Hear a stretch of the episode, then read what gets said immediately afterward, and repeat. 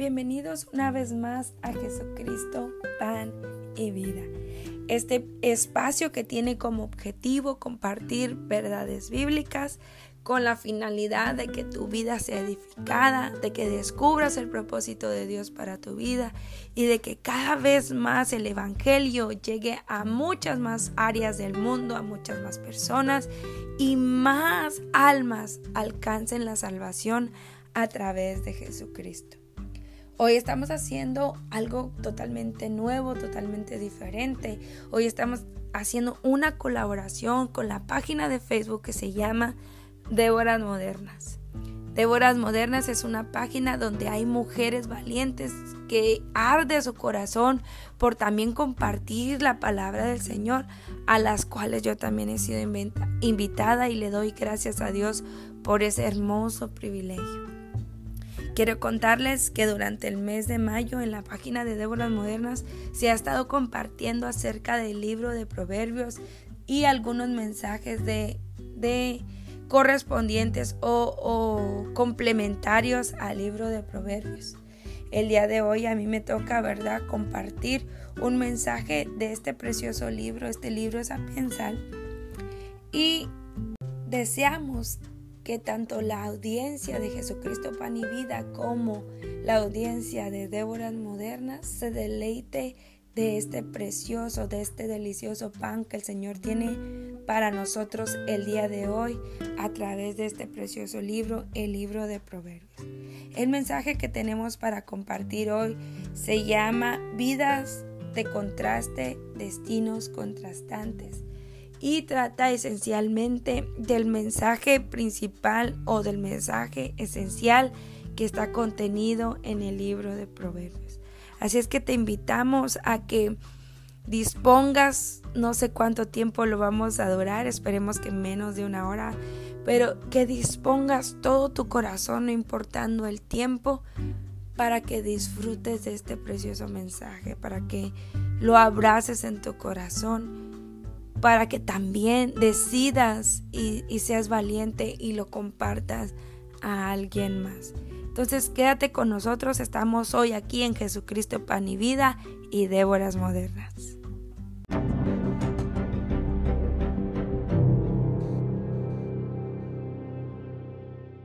Primeramente rogamos y oramos en el nombre del Señor Jesucristo que nos dé de su entendimiento para comprender su escritura y oramos que su espada nos traspase, traspase nuestro ser y que la semilla que hoy, verdad, es plantada en nuestro corazón encuentre buena tierra. Amén, que la palabra hoy nosotros nos la apropiemos, la hagamos nuestra, la apliquemos a nosotros y estemos dispuestas a compartirla. Estamos orando y rogando al Señor, glorificándolo y dándole toda la honra y la gloria porque solo Él es digno. Amén. Entonces, para comenzar, después de haber hecho este ruego y esta súplica al Señor, queremos dar una pequeña introducción al libro de los Proverbios. Amén. El día 7 de mayo, ahí en la página de Déboras Modernas, dimos una parte de esta introducción y si eres mm, eh, nuevo aquí o si nunca has entrado a la página de Déboras Modernas, te invito a que vayas y visites. Amén. El día 7 de mayo dimos esta parte de la primera parte de esta introducción y hoy estamos complementándola. Así es que por favor eh, te te pido en el amor del Señor que luego de que pases por este lugar, vayas también allá y sigas edificando tu vida porque hay más mensajes como te lo mencionaba en el saludo. Hay más mensajes que nuestras hermanas han estado compartiendo y que estoy segura que el Señor te puede edificar y te va a edificar por medio de ellas. Entonces queremos mencionarte como introducción el libro, que el libro de Proverbios, ¿verdad? Es un libro sapiensal, es un libro de sabiduría divina. Amén. Y bueno, esta sabiduría eh, eh, proviene del Señor. Amén. Es sabiduría que solo el Señor da. El libro de Proverbios, como tú lo vas a descubrir, tiene diferentes autores, pero son atribuidos a Salomón porque la mayoría de los compuso y si no los compuso, Él fue el que los recopiló y los almacenó para que nosotros pudiéramos disfrutar de ellos. Amén. la esencia principal en el libro de Proverbios es el temor al Señor. El objetivo es que el hombre, ¿verdad?, conozca a Dios y le muestre al Señor reverencia, le muestre amor, le, muestre, le muestre, perdón, obediencia. Amén. Salomón en este libro nos lleva por un viaje que provoca en nosotros el temor, ¿verdad? Esta reverencia es el Señor hacia el Señor y en el mejor de los casos una relación con Dios, una relación que muestra, ¿verdad?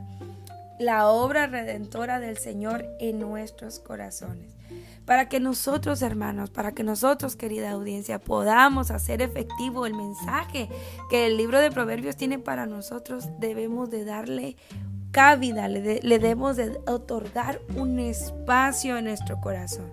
¿Qué quiero decir? Que tenemos que apropiarnos de ellos, tenemos que abrazarlos para poder extraer el mensaje que tiene Dios a través de estos hermosos mashal o proverbios y, y ser lo suficientemente prudentes y aplicarlos a nuestra vida. Amén.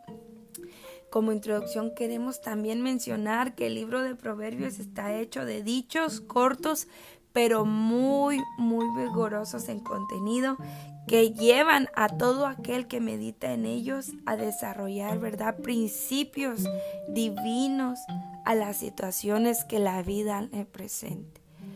Como bien conocemos o como bien hemos ya mencionado y proclamado aquí, la Biblia, ¿verdad? Es el manual precioso que el Señor nos ha dejado a nosotros, la humanidad, para que vivamos una vida en rectitud, para que, ¿verdad? Eh, llevemos a nuestra vida a examinar nuestros pasos, la manera en que nosotros nos estamos conduciendo. El libro de Proverbios abarca preciosas cosas, preciosas instrucciones para el hombre y no es la excepción dentro de la palabra del Señor. Amén. El libro de Proverbios es considerado, ¿verdad? Una mina de oro. Es un tesoro. Es un tesoro que te invito hoy a que tú lo abras Amén. Y disfrutes de Él, que tiene un valor que sobrepasa, ¿verdad? Lo que nosotros conocemos como el valor del oro. Tiene un valor que si tú, ¿verdad? Como decíamos, lo apropias en tu corazón, te va a dar a, reflejar eh, virtudes, características, propiedades en tu vida que no solo te van a beneficiar en la vida terrenal, en todos los días que el Señor te conceda vivir, sino que también van a tener un efecto en la eternidad si tú decides guiarte por su sabiduría. Amén. Entonces, este hermoso libro de Proverbios lleva al hombre a que se cuestione, que cuestione cómo piensa, que cuestione cómo vive a que vea y administre su vida diaria a la luz de la palabra del Señor, a la luz de la verdad divina. Este libro de Proverbios nos hace, ¿verdad?, un constante llamado a nosotros los hombres a vivir nuestros días como el Creador quiso que Amén. Desde el día al que Él nos creó, el Señor tenía un proyecto y tenía un plan para nuestra vida. Pero desde ese momento en que el hombre abrió su oído a las mentiras de la serpiente, se abrió otra oportunidad, otro destino totalmente contrastante al estilo de vida que el Señor quería para la humanidad. Entonces, nosotros por medio de este libro y por medio del mensaje del día de hoy, perdón, queremos que una vez más tú dentro de tu afán, dentro de tus quehaceres, dentro de tu rutina, dentro del, del correr que estás llevando en tu vida, hoy hagas una pausa y veas y dirijas tu mirada a la escritura, al Señor primeramente, a su escritura y échate un clavado por ahí al libro de Proverbios. Amén. Queremos darte a conocer también que el libro de Proverbios, ¿verdad? Y nosotros podemos ver el propósito del libro de Proverbios y lo podemos leer desde el capítulo número uno. Amén. Y vamos a leer, acompáñame a leer. Yo siempre te invito a que tú tengas la escritura en tus manos para que tú te, cerciores por tu misma vista, por tus mismas manos, hojeando la escritura, lo que aquí estamos compartiendo, que viene extraído de este libro de verdad, de este libro de poder, de este libro precioso de promesas, de este manual. Amén. Dice ahí en el capítulo número 1, en el versículo del 1 al 7 del libro de Proverbios, dice, los proverbios de Salomón, hijo de David, rey de Israel. Y nosotros, como te mencionaba, el día 7 ya dimos alguna introducción acerca de Salomón y cómo fue que él obtuvo su sabiduría. Continúa diciendo este versículo, dice, para entender sabiduría y doctrina, para conocer razones prudentes, para recibir el consejo de prudencia, justicia, juicio y equidad, para dar sagacidad a los simples y a los jóvenes inteligencia y cordura. Oirá el sabio y aumentará el saber, y el entendido adquirirá consejo para entender proverbio y declaración palabras de sabios y sus dichos profundos. El principio de la sabiduría es el temor de Jehová. Los insensatos desprecian la sabiduría y la enseñanza. ¿Ves como desde el capítulo número uno Salomón nos va marcando estas vidas de contraste y estos destinos contrastantes? Nos habla aquí en el último versículo y nos dice el principio de la sabiduría es el temor a Jehová. Los insensatos desprecian la sabiduría y la enseñanza. Nos está hablando de sabiduría y de insensatez. Y vamos a describir sus componentes. Dice, para entender sabiduría. Y entender sabiduría es la actitud, ¿verdad?, que nosotros adquirimos a través del conocimiento de la palabra para producir en nosotros una vida piadosa de acuerdo al diseño de Dios. Amén. Y lo dice y doctrina. Y doctrina es la disciplina de la naturaleza moral. Es decir, lo que debes y lo que no debes de hacer. Amén. Lo que aquí Salomón constantemente te advierte y te dice que hagas y que no hagas. Amén. Para recibir consejo de prudencia el conocimiento que nosotros lleguemos a adquirir nos llevará a madurar nuestra mente para poder obtener discernimiento espiritual. Amén. Pero si nosotros, al contrario, despreciamos la sabiduría, no vamos a obtener prudencia, no vamos a obtener este consejo, no vamos a tener discernimiento espiritual y nuestros caminos se van a ir por nuestros pasos van a ser por la insensatez. Dice prudencia, juicio y equidad. Y la prudencia es la capacidad que el Señor nos da a nosotros de gobernarnos a nosotros mismos. Pablo nos decía, nos dice, ¿verdad? Todo me es lícito, pero no todo me conviene. Amén que nosotros podamos distinguir y decir, bueno, todo lo puedo hacer, pero no todo me beneficia. Que obtengamos, ¿verdad?, esta prudencia para gobernarnos, para tener dominio propio de nuestras, de nuestras pasiones y de nuestras acciones por medio del Espíritu Santo y de la Escritura del Señor.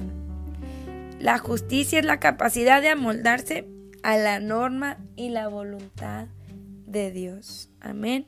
A la norma y a la voluntad de Dios, no a nuestra justicia, no a nuestro juicio, no a nuestra prudencia, sino a lo que el Señor ha estipulado ya en su escritura que no cambia.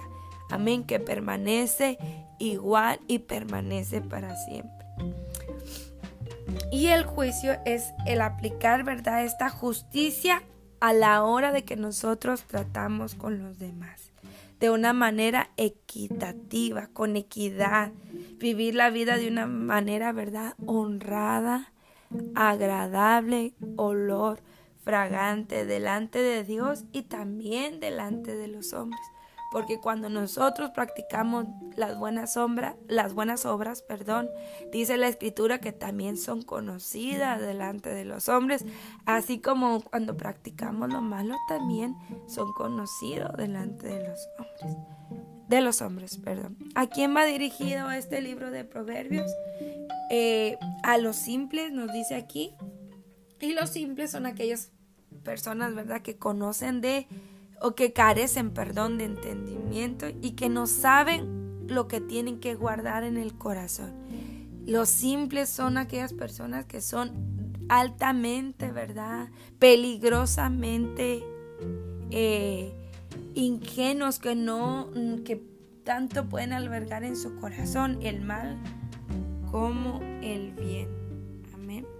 A los jóvenes para que ellos obtengan inteligencia y cordura para, invitar, para invitarlos, ¿verdad?, a que reflexionen antes de pecar y que puedan tomar los jóvenes decisiones responsables. Nosotros podemos ver en el libro de Eclesiastes cómo eh, Salomón les dedica, ¿verdad?, unos capítulos dándole unos consejos a la juventud y aquí también lo hace en el libro de Proverbios.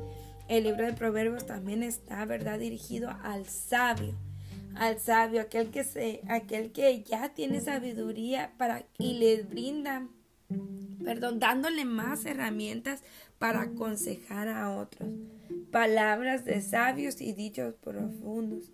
Palabra divina que, que procede del Señor, que es basta, que es suficiente para todas las perplejidades que nosotros nos podemos encontrar en la vida. Amén. Entonces, habiendo dado esta introducción acerca del libro de Proverbios, queremos empezar con el tema que tenemos para el día de hoy. Vamos a repetir nuevamente el título que, que vamos a estar analizando el día de hoy. Vidas de contraste con destinos contrastantes. Amén. Y este es un mensaje de Salomón a la humanidad. Amén. Ya nosotros ahorita explicábamos a quiénes iba dirigido, pero eh, encontrándolo dentro de la escritura está dirigida a toda la humanidad. Son estas vidas contrastadas que Salomón nos expone a través de estos mashal, de estos proverbios, los cuales, ¿verdad? Él obtuvo como resultado de la observación que Salomón estuvo haciendo de la vida. Si tú te vas al libro de Eclesiastés vas a poder encontrar la el capítulo que dice la experiencia del predicador. Y si te vas leyendo versículo tras versículo vas a ver cómo Salomón observando, cómo incluso, ¿verdad? Practicando una y otra cosa, obtuvo como resultado estos mensajes a los cuales, ¿verdad? En el final del libro de Eclesiastés, él nos muestra, bueno, eh, eh, el propósito y el consejo principal que nos da, que en un momento más nosotros estaremos abordando.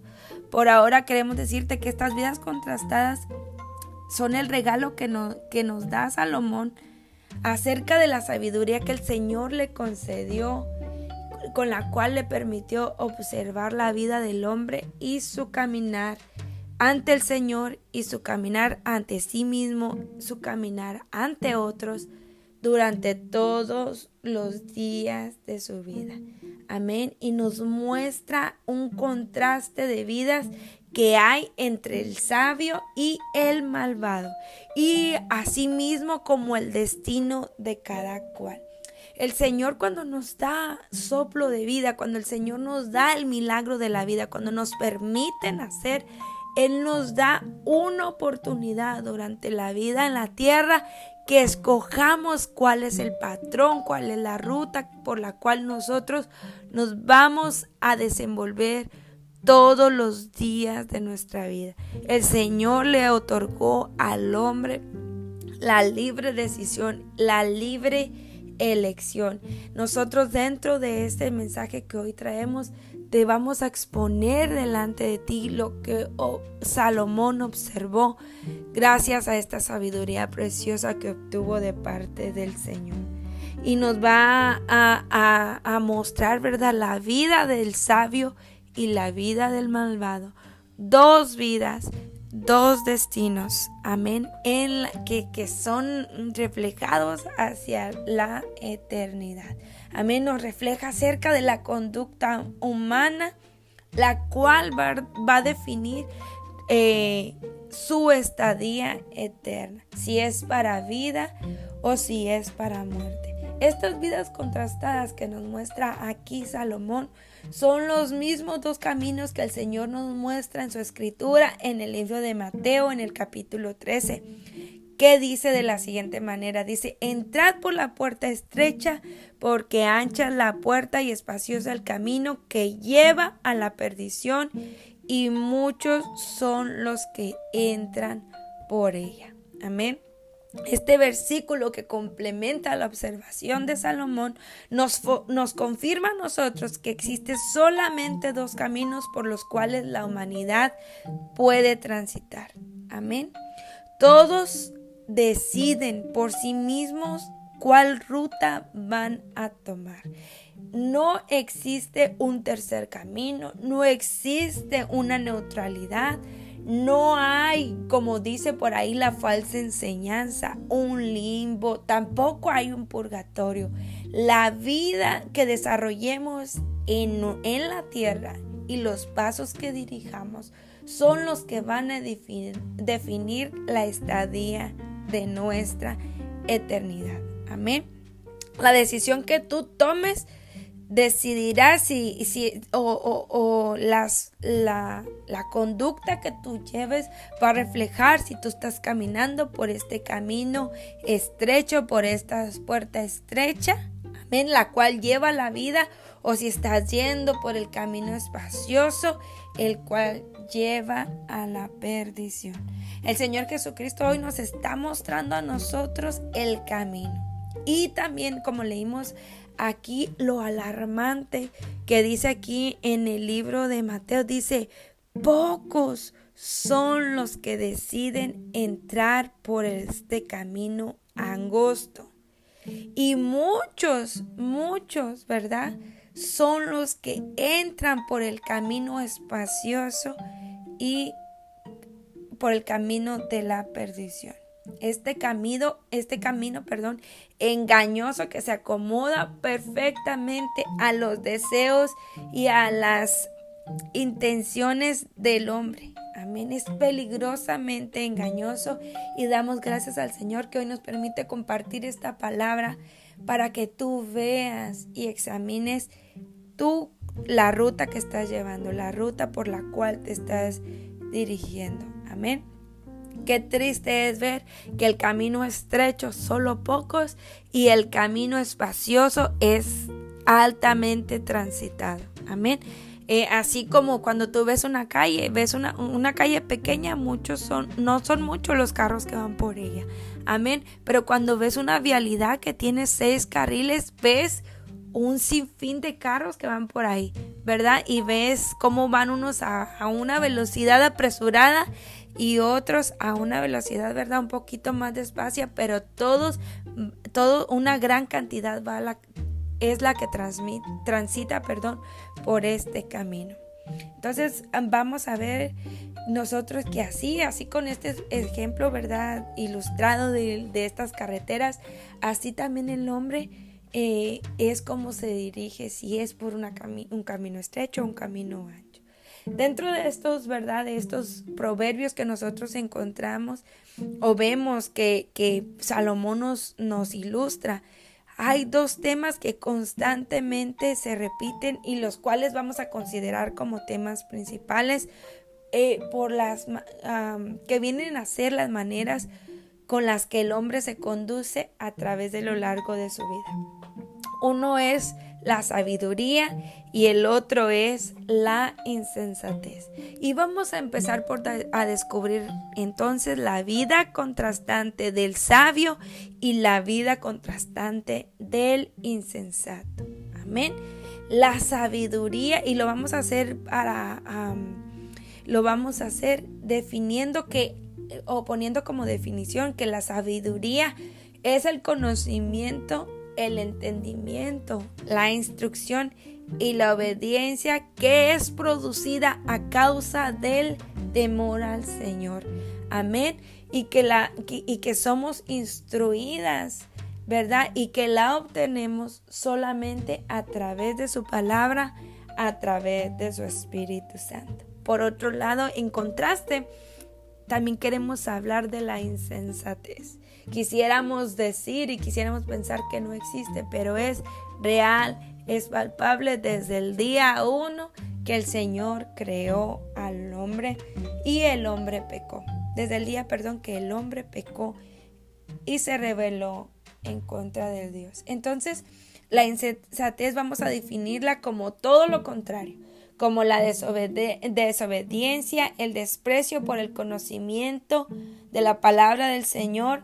No hay temor de Dios, hay proyección propia y el fundamento de la vida insensata es un fundamento variable. Hoy lo guía una cosa, mañana otra, porque su rumbo va bajo su propia opinión y no bajo los preceptos de Dios. Vemos cómo ya se están viendo estas vidas contrastadas y ya nos están alcanzando a decir el destino que tiene cada uno de ellos. Entonces hablemos de la vida del sabio y su destino. La promesa continua que nosotros podemos encontrar en el libro de Proverbios es que los sabios, entre paréntesis podemos decir que son los justos que obedecen a Dios, viven más prosperan, experimentan gozo, experimentan la bondad de Dios tanto en la tierra como en la vida futura, en la vida eterna que el Señor nos ha prometido. Nosotros podemos irnos a leer ahí en el libro de Santiago, en el capítulo 3, versículos 17 y 18, que dice, pero la sabiduría que es de lo alto es primeramente pura, después pacífica, amable, benigna, llena de misericordia y de buenos frutos, sin incertidumbre ni hipocresía.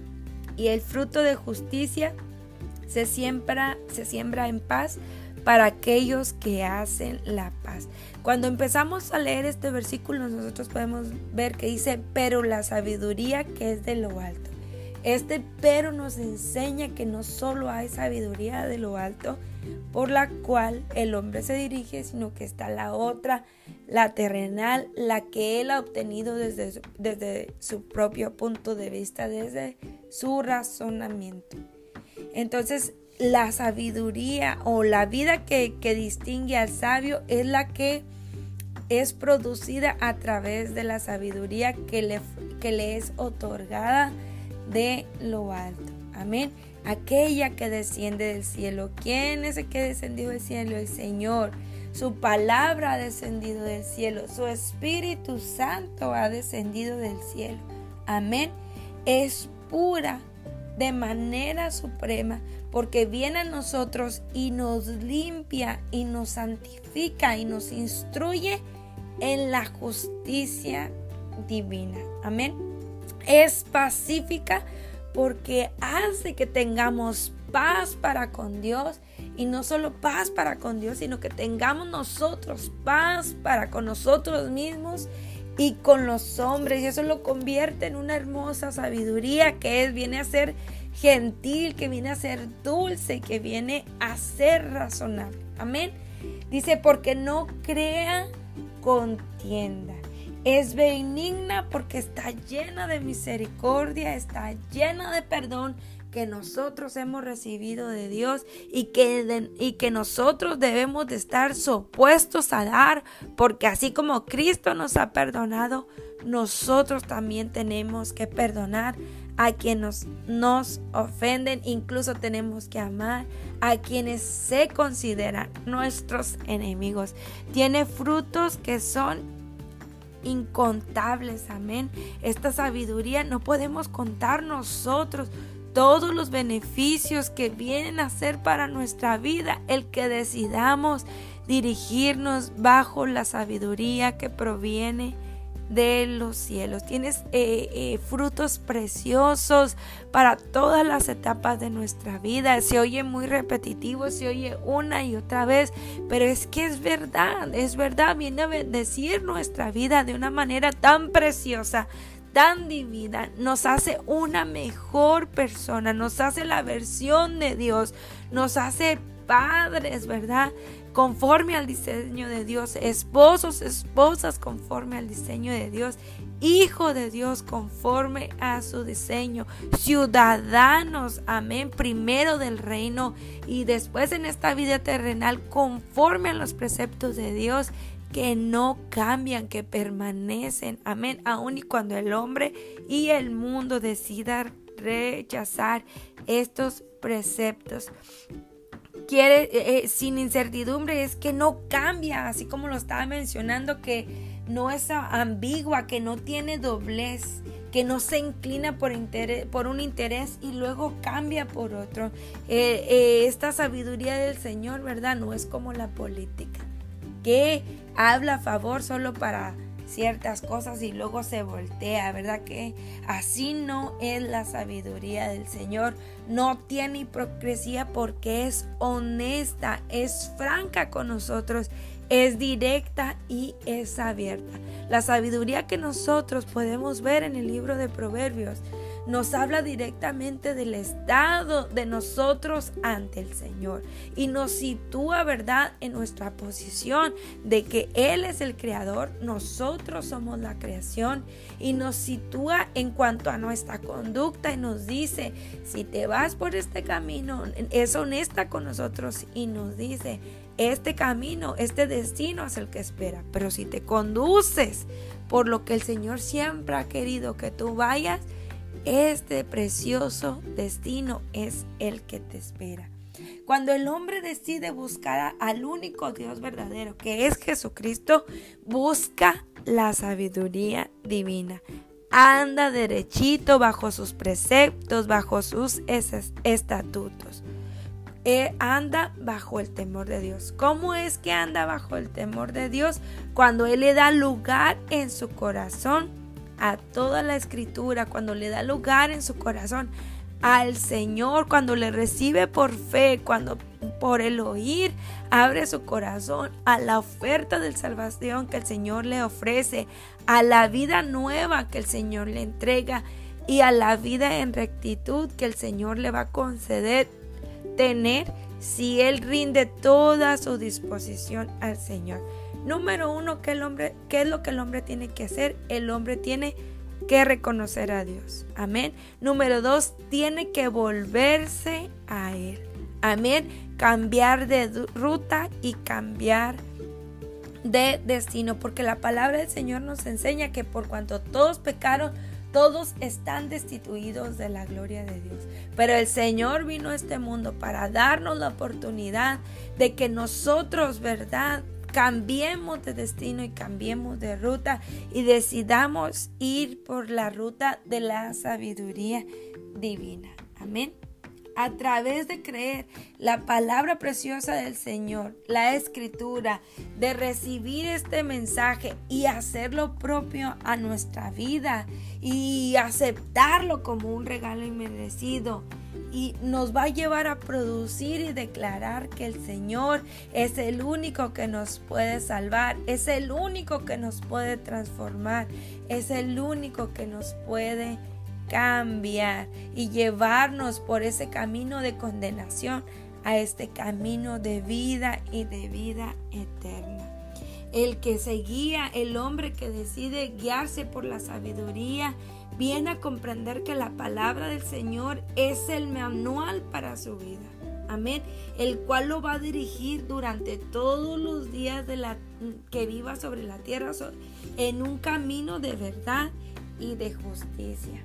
Amén va a entrar en el taller del maestro, donde el Señor lo va a moldear, donde lo va a tornar en un instrumento de gloria y de honra para su nombre y que va a beneficiar al hombre tanto en su, en su alma, en su vida propia con, con, y también con los que le rodean.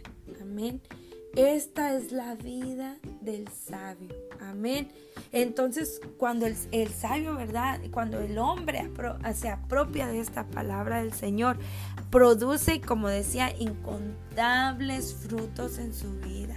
Y vemos a un hombre, ¿verdad? Que no es idólatra, porque entonces viene a conocer a su Señor, a ese maestro que lo está moldeando viene a conocer en su palabra por medio de proverbios, viene a conocer lo que al Señor le agrada y lo que al Señor le desagrada, la conducta que el hombre debe de tener para con él. Amén.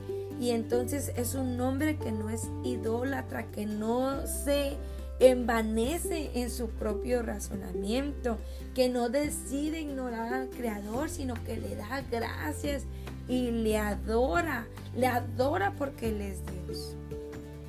No es amador de sí mismo, sino que aprende a amar a Dios y amar a su prójimo como a sí mismo, incluso amar al enemigo, al, al que se considera su enemigo la palabra, ¿verdad? Le va a traer luz, le va a traer lámpara a sus ojos y va a poder, como mencionábamos, ser prudentes y dar, le va a dar discernimiento espiritual para que distinga, distinga el pecado y se aparte de él. Porque sabemos que el Señor es santo.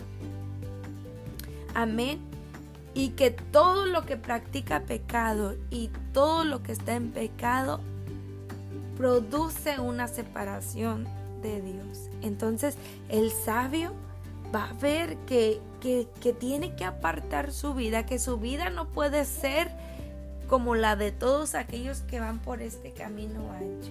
Amén. Tiene que adquirir discernimiento, adquirir prudencia y apartarse del mal. Va a venir ver, va a ver venir el mal y va a huir porque va a poder discernir las artimañas porque la escritura, este manual precioso, nos revela la eternidad y también nos, revela el camino de perdición y junto con el camino de perdición al que funge como presidente este camino que es Satanás y todas las artimañas que él utiliza. Amén. Eh, y como el sabio está diligente, meditando la palabra del Señor, guardándose del pecado y buscando esta relación con el Señor, va a poder discernir estas artimañas y va a poder apartarse del pecado, apartarse de las trampas y buscar la santidad. Amén. Y la santidad va a venir a ser en el sabio un deleite, y no un peso o algo gravoso. Amén.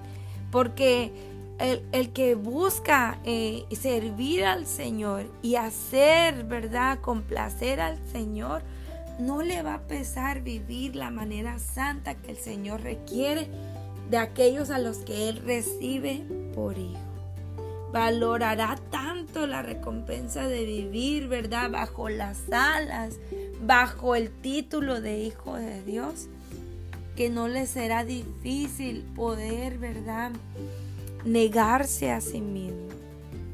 No le va a ser gravoso, amén. Y esto, ¿verdad?, nos viene a nosotros a poner, a examinar nuestra vida y a decir, sí, vamos, sí, hermanos, hay una lucha constante con la carne, pero el sabio, ¿verdad?, adquiere la sabiduría para poder mitigar, avivar el Espíritu Santo de Dios en su vida y mitigar las obras que su carne quieren hacer, que le van a producir pecados que, si no, ¿verdad? Si no, si no es prudente, lo van a apartar del Señor. El sabio comprende que ya no vive para sí mismo, sino que vive para Cristo. Ahora Dios es su centro y no Él mismo. No anda de doble ánimo, no sirve a los señores, no se sirve a Él y sirve a Dios. Solo sirve al Señor. Busca renovarse todos los días manteniendo una relación con Dios por medio de su escritura, del ayuno, de la oración. Vive una vida en arrepentimiento y agradecimiento y no de remordimiento. ¿Cómo no de remordimiento? Porque el que vive en arrepentimiento ve, ¿verdad? Viene, confiesa su pecado al Señor y se aparta de él. Pero el que vive en remordimiento no es sabio porque un día se siente mal por lo que pecó y al día siguiente está nuevamente en el mismo pecado. De hoy, con estas palabras que ya íbamos avanzar, ya tenemos que ir viendo hoy, limando y viendo, pesando en balanza cómo es nuestra vida, vida sabia o vida insensata. Vivir bajo el temor del Señor Jesucristo nos da beneficios, hermanos, nos da beneficios hermosos, bendiciones preciosas que nos enriquecen y que no añaden tristeza. Amén. Empiezan aquí en la tierra y continúan en la vida eterna. El, el, sabio, hermano, no mira la vida del impío y no la, no la mira deseándola, no mira, quiero mira, ese, ese hombre le va mejor que a mí.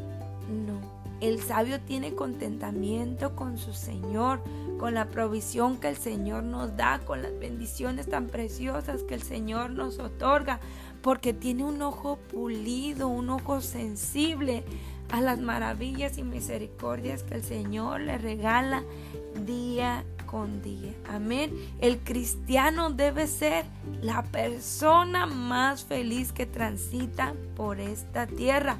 Feliz porque por una hermosa razón. Feliz porque Cristo le ha salvado. Cristo le ha librado de la condenación y le ha transformado su vida, le ha regalado una vida nueva. Amén. Él lo sustenta, Él lo protege, Él lo instruye. El cristiano no debe de añorar la vida, ni la riqueza de los impíos, ni, ni, las recompensas que ellos al parecer tienen, porque a veces parecen las, las recompensas de los impíos buenas pero son buenas temporalmente. Nada que lo que nada de lo que ellos buscan ganar en esta tierra tienen efecto en la eternidad. Nada de lo que ellos logran en, en el ámbito de su vida profesional o material, nada se van a llevar y nada de eso los va a librar de su destino eterno si ellos no vienen y aceptan al Señor. El sabio comprende que teniendo a Cristo no le hace falta absolutamente nada porque el Señor es su todo. Su sabiduría hace que podamos, ¿verdad?, refrenar nuestra manera de vivir, amén, nuestra manera de, los deseos y de las necesidades. Como decían, tiene contentamiento con la provisión del Señor. Descansa en la verdad de que si el Señor sustenta a las aves y a los lirios, ¿qué no hará el Señor con nosotros? Descansa en la verdad de conocer que el Señor corrige a sus hijos, con amor para que no se desvíen, para que no se aparten de su camino. Descansa en la verdad que hay, que el Señor ha quitado toda la culpabilidad que había en él y ahora, ¿verdad? puede disfrutar de ser llamado su hijo y un lugar con él por siempre y para siempre. Amén. El sabio ahora, ¿verdad? Adquiere herramientas para poder refrenar su lengua y poder hablar cosas que edifiquen. Amén. Cosas que hagan crecer a él mismo y a los que le rodean, a su familia, a su hogar. El varón entiende que él es la autoridad y entiende que el Señor le regala, ¿verdad? A los que ya están eh, en matrimonio una ayuda idónea y que juntos edifican un hogar hermoso bajo los preceptos de Dios, para el cual el Señor también tiene muchas promesas. Nos hace esforzarnos, nos hace ser trabajadores. Amén. En la obra del Señor y en la vida cotidiana, porque la palabra del Señor nos enseña que El que no provees para los suyos ha negado la fe y es peor que un incrédulo. Amén. No hay algo que dé mejor resultados la vida del hombre en todo sentido mejor que la escritura, la santa palabra del Señor, que produce hombres y mujeres de verdad, honestos, puros, santos, trabajadores. Amén. El sabio, ¿verdad? Habla la, verdad. Es responsable de, de sus actos. Amén.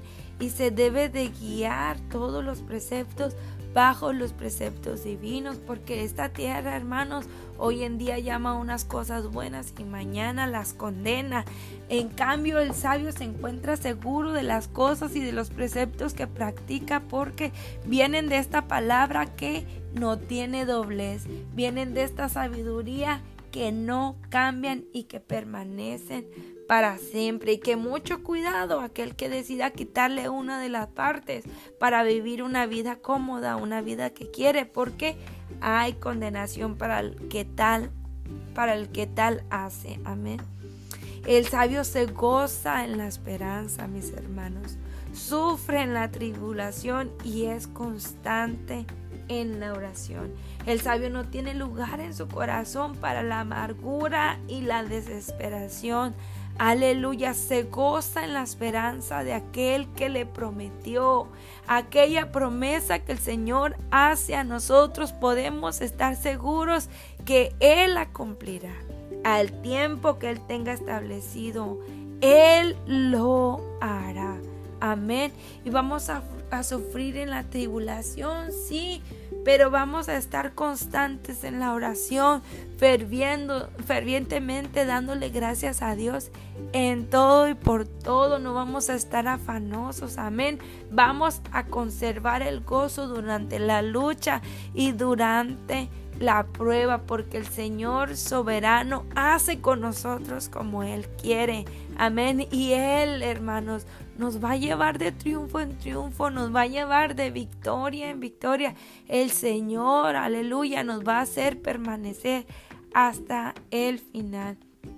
El sabio, ¿verdad? Practica la justicia y se conduce recto porque las leyes por las que él se rige son divinas.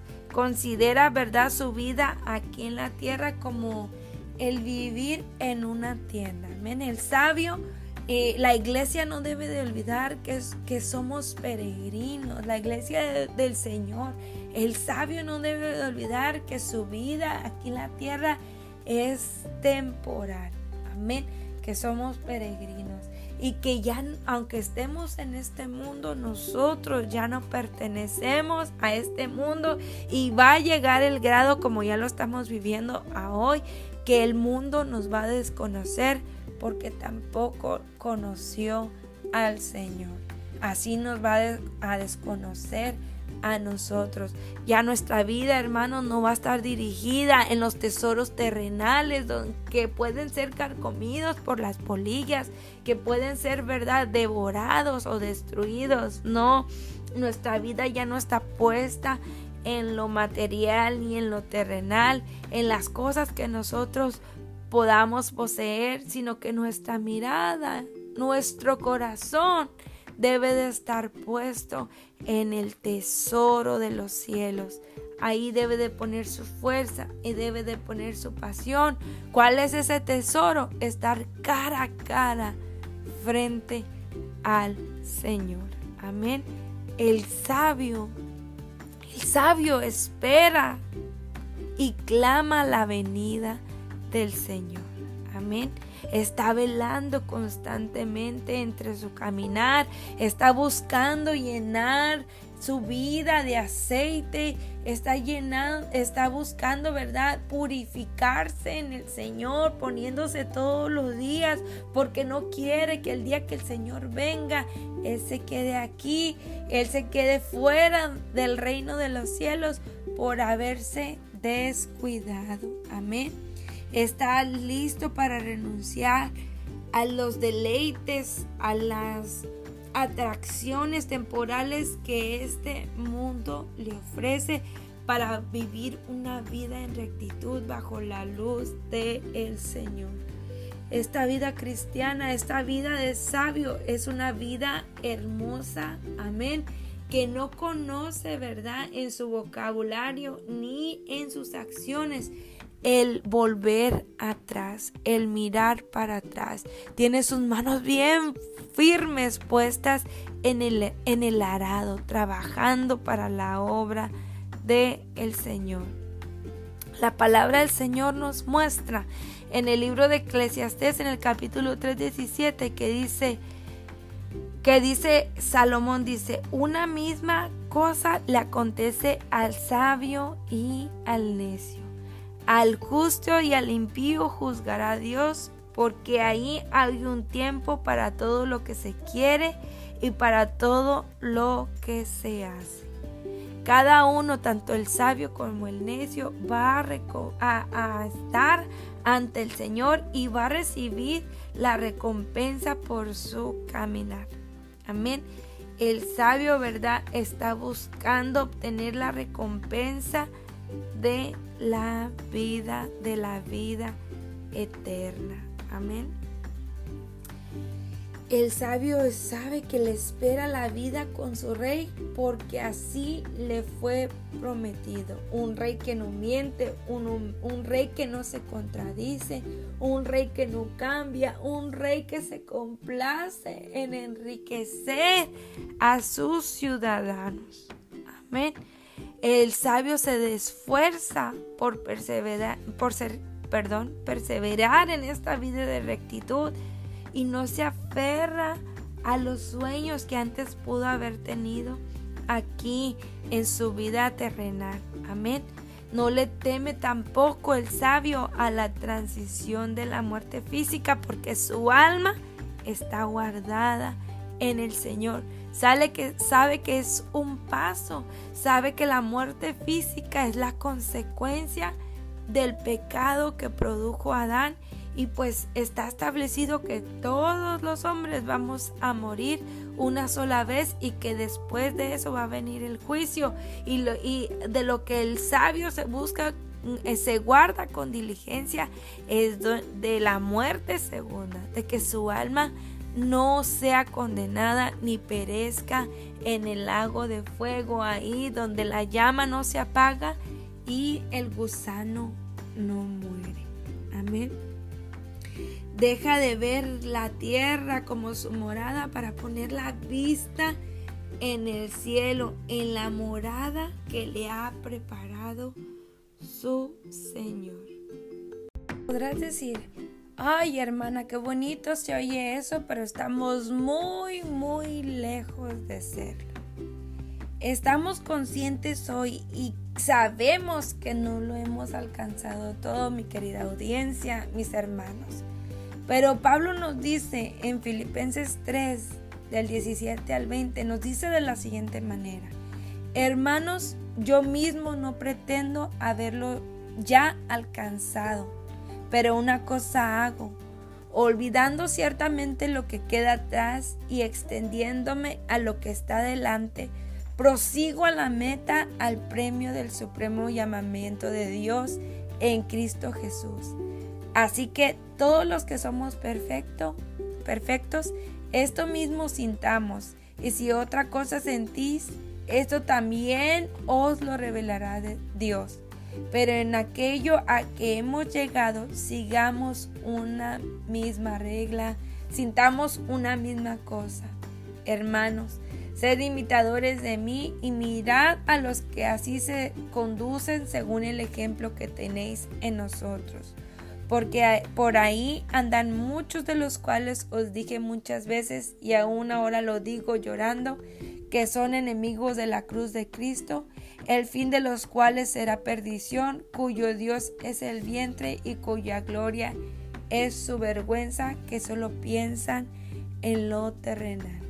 Hermanos, hermanos, amigos, audiencia, olvidemos ciertamente lo que ha quedado atrás y hoy pongámonos en las manos de nuestro alfarero.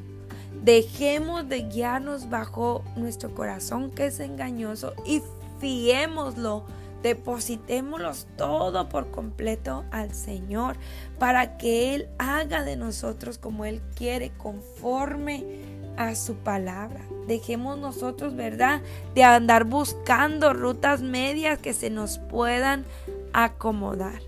Vivimos una triste y alarmante realidad en la, en la vida cristiana y es que la identidad ha, ha empezado a confundirse y a perderse porque hay un esfuerzo en el mismo hombre de querer ensanchar la puerta que ya está estrecha. ¿Qué quiero decir? Que nosotros mismos queremos darle el concepto a la santidad. Amén. Queremos darle eh, el concepto a cada uno de los preceptos de Dios y acomodarlos a nuestra vida cuando debe ser nuestra vida la que debe de venirse a acomodar y a pulir, a forjar conforme a la palabra del Señor. No profesemos y no digamos tener la sabiduría divina y con todos nuestros hechos y actos negar la cruz de Cristo. Amén.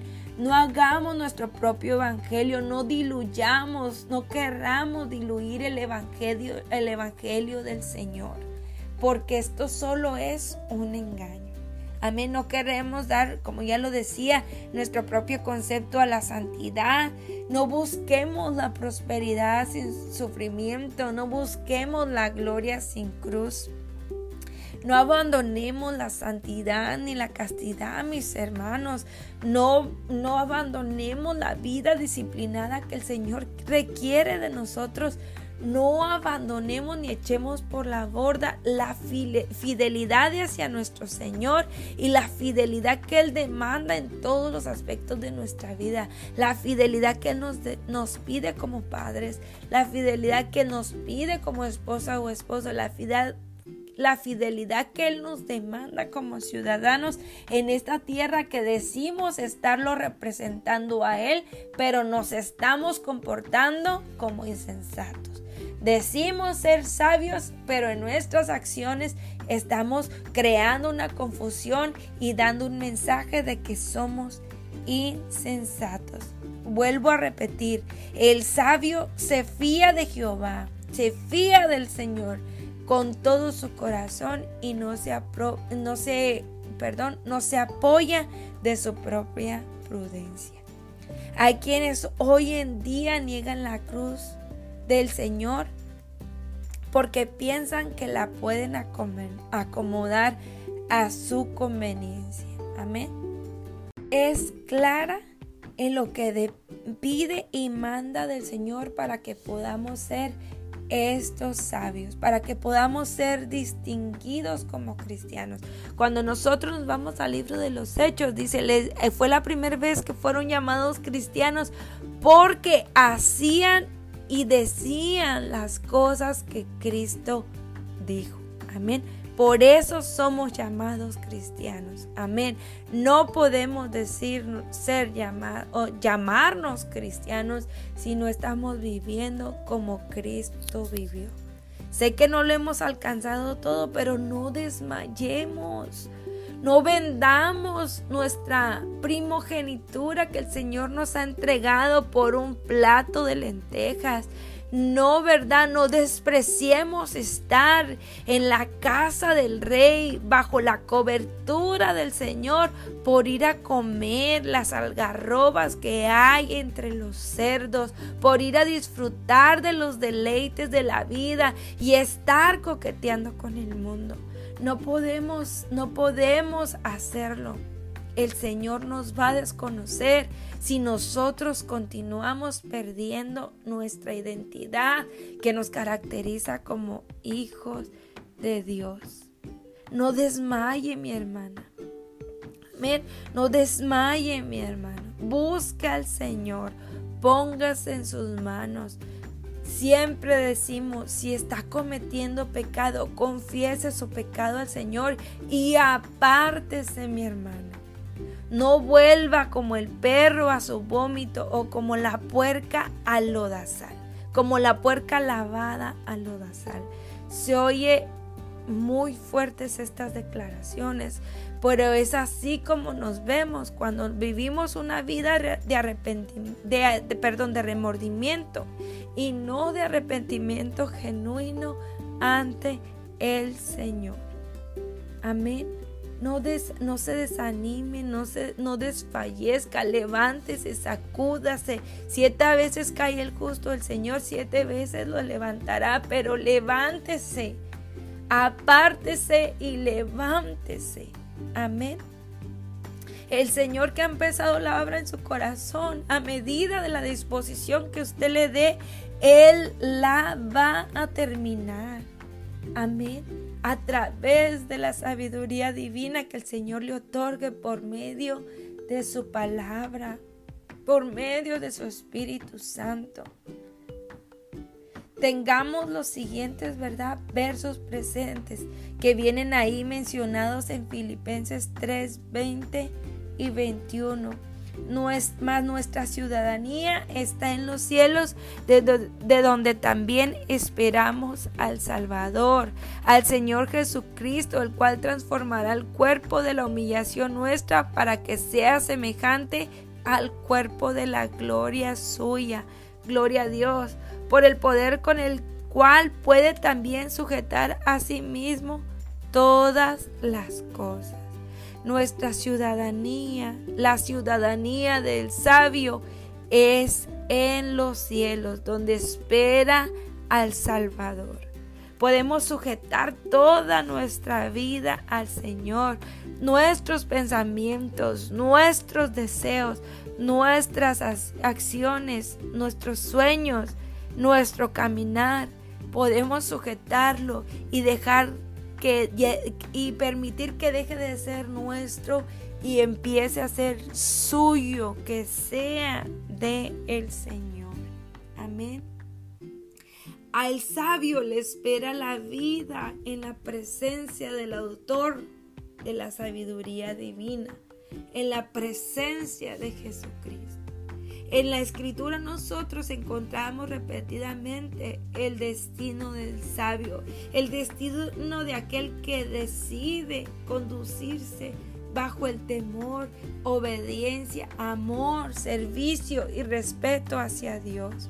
Le espera la vida eterna, le espera la corona, le espera, ¿verdad?, participar de las bodas del Cordero, le espera la morada en los cielos que el Señor le ha preparado. Le espera que ya no haya, habrá llanto, ni sufrimiento, ni tristeza, ni dolor. Le espera estar cara a cara frente a su Señor. Vuelvo a repetir, Entrad por la puerta estrecha, porque estrecha es la puerta y angosto el camino que lleva la vida, y pocos son las que la hallan. Amén.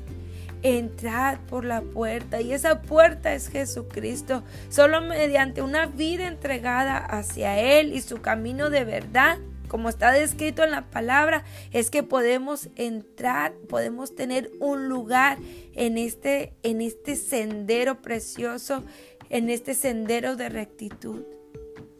Entonces nuestra vida, hermanos, se va a convertir, querida audiencia, como lo dice en Proverbios capítulo 4, versículo 18.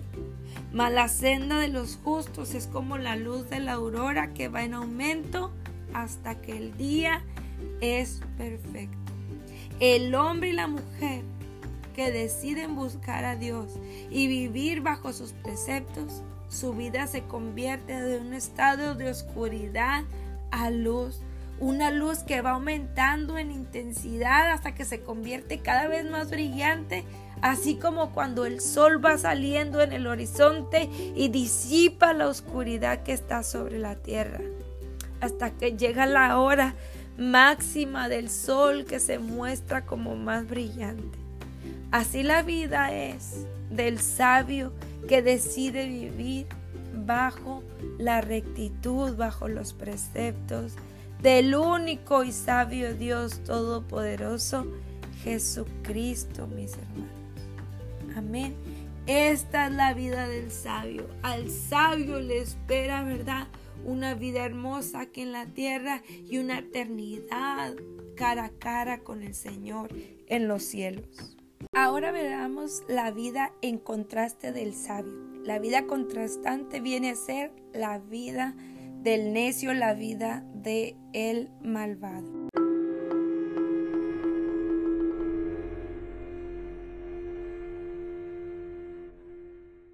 Nosotros podemos ver ahí en Proverbios 14, 12 dice, hay camino que al hombre le parece derecho, pero su fin es camino de muerte. O leamos Proverbios 21, 16, dice, el hombre que se aparta del camino de la sabiduría vendrá a parar en la compañía de los muertos.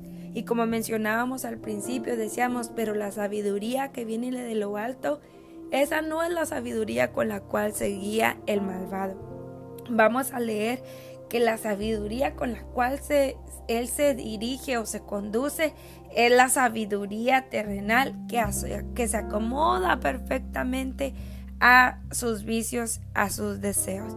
Nosotros, eh, eh, nosotros podemos leer en el libro de Romanos, en el capítulo 1, en el versículo 21, que nos dice, pues habiendo conocido a Dios, no le glorificaron como a Dios, ni le dieron gracias, sino que se envanecieron en sus razonamientos y su necio corazón fue entenebrecido.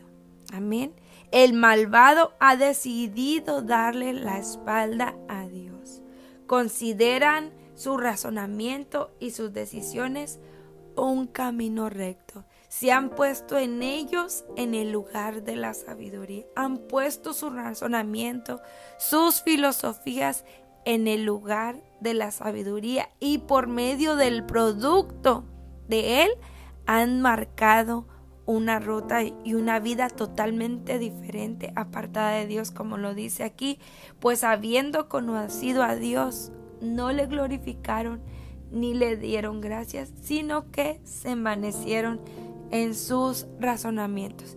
La sabiduría que practica el malvado es por lo tanto terrenal. Amén.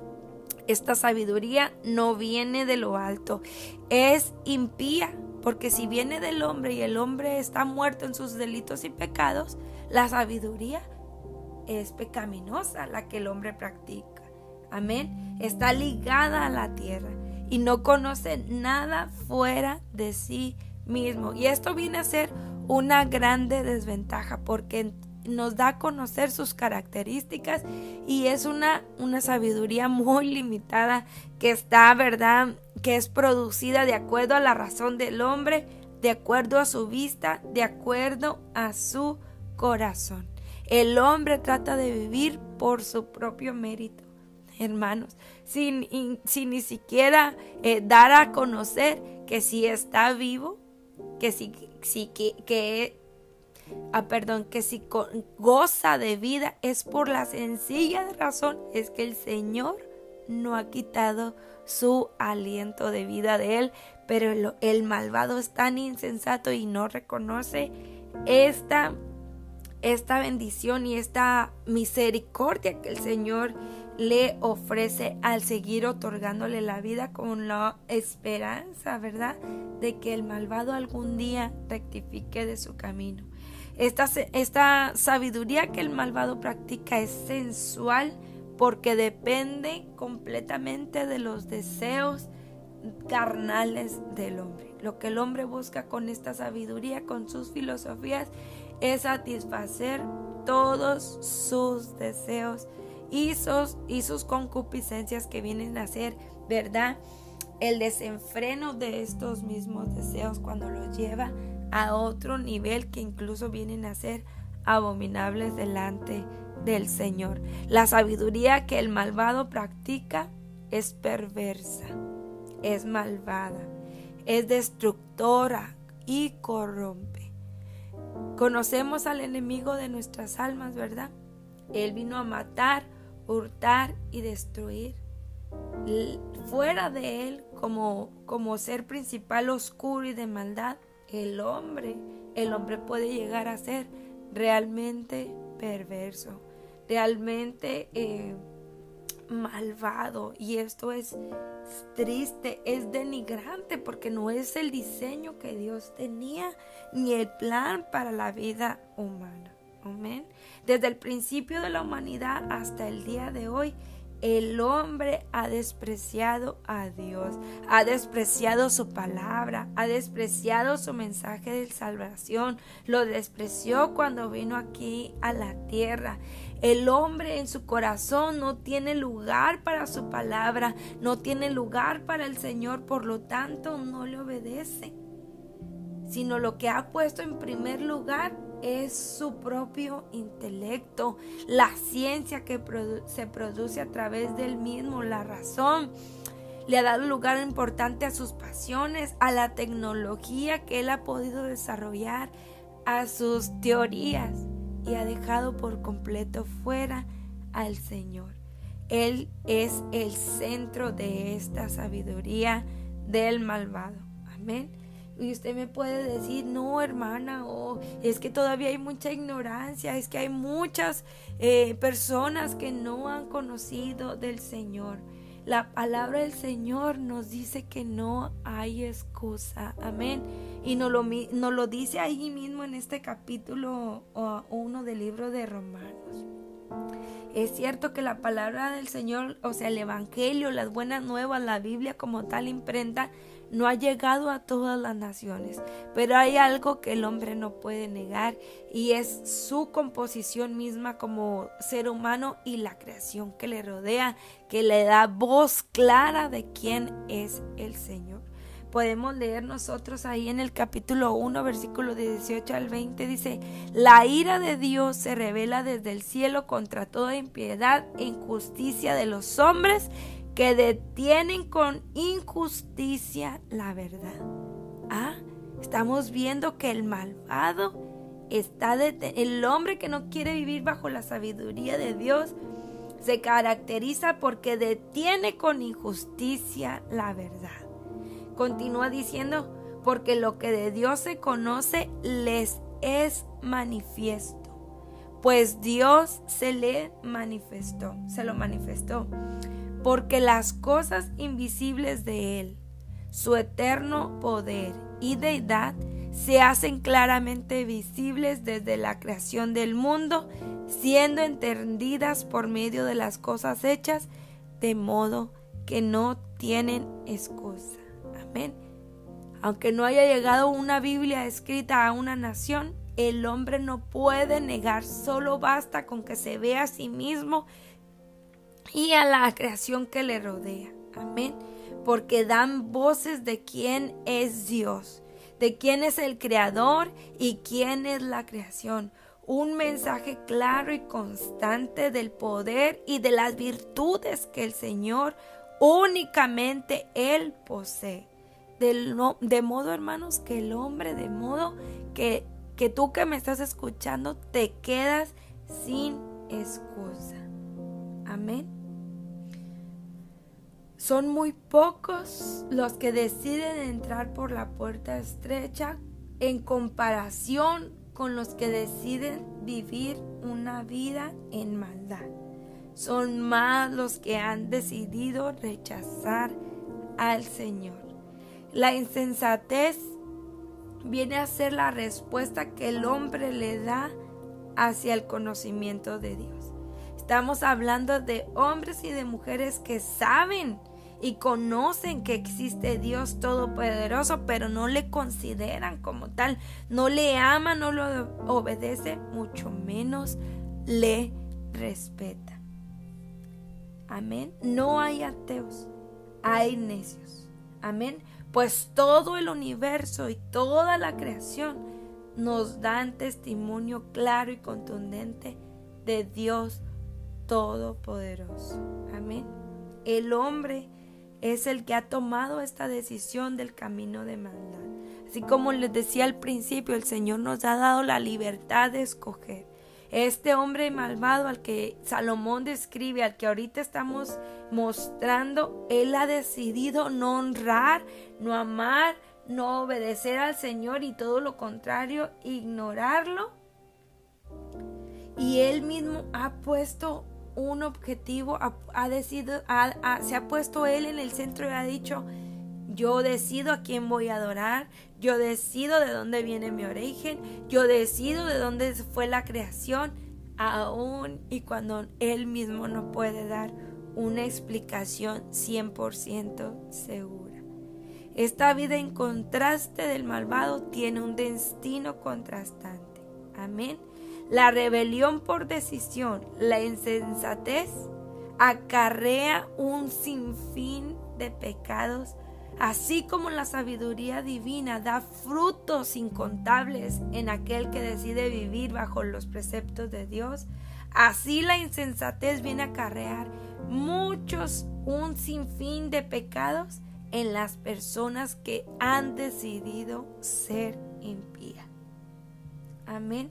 En la página de Déboras Modernas hemos transmitido las parábolas acerca del reino de Dios y las características de su rey.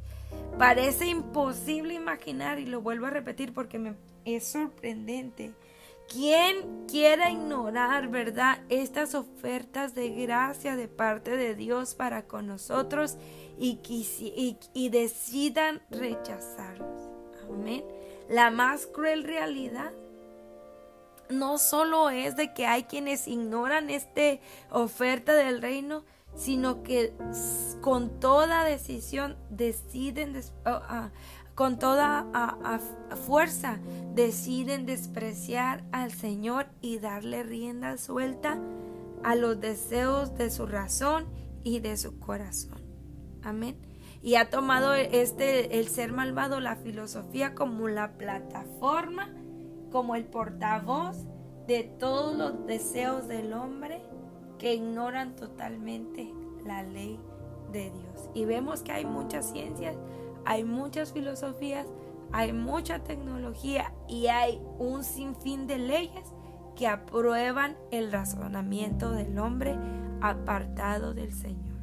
Antes, la nación de Estados Unidos se regía totalmente por la palabra del Señor, al transcurso de los años hemos visto que han separado los principios del Señor y se han separado de la verdad y ha traído una calamidad a Estados Unidos de la misma manera que ha producido la calamidad en el hombre desde el día que él decide no a amar al Señor ni adorarlo. Entonces dejamos de llamarle sabiduría y empezamos a llamarle como lo que es es la insensatez. Amén. Y entonces el malvado se dirige en insensatez, dando rienda suelta a las acciones y a los deseos de su carne, no se guía bajo el espíritu. ¿Y cuáles son estas acciones? Pues las que nos menciona ahí en el libro de Gálatas en el capítulo número 5, versículo 19 y 21, el cual continuamente y muchas veces hemos abordado. ¿Cuáles obras? Adulterio, fornicación, inmundicia, lascivia, idolatría, hechicerías, enemistades, pleitos, celos, iras, contiendas, disensiones, herejías, envidias, homicidios, borracheras, orgías y cosas semejantes a estas. Porque en su necedad dice, Ah, no, ahí no viene específico el fumar, no viene específico el drogarse, no viene la palabra específica como tal, pero es considerada una cosa semejante. El Señor en toda su escritura, ¿verdad? Nos enseña que este cuerpo que Él nos ha dado es un templo precioso, el cual debemos de cuidar, el cual no debemos de rayar, el cual no debemos de infundirle sustancias que nos alteren, eh, porque el hombre no depende de nada más para ser feliz que de Dios. Pero el hombre, pues esa es la, la necedad, perdón, del malvado. Escucho mucho que se le da, y sabemos, se le da mucha promoción al enemigo de nuestras almas, a Satanás, y se le culpa de todo lo que acontece alrededor del que anda en tinieblas. Amén. Incluso en aquellos que le sirven al Señor. Pero tenemos que ser eh, objetivos y ver la realidad es que el hombre es de sí mismo de donde saca la concupiscencia y saca el pecado. Dice la escritura, el hombre del tesoro de su corazón eh, saca la maldad. Amén. Satanás sí, sí es un ser con poder, pero no es todopoderoso. No posee los atributos de nuestro Rey Jesucristo.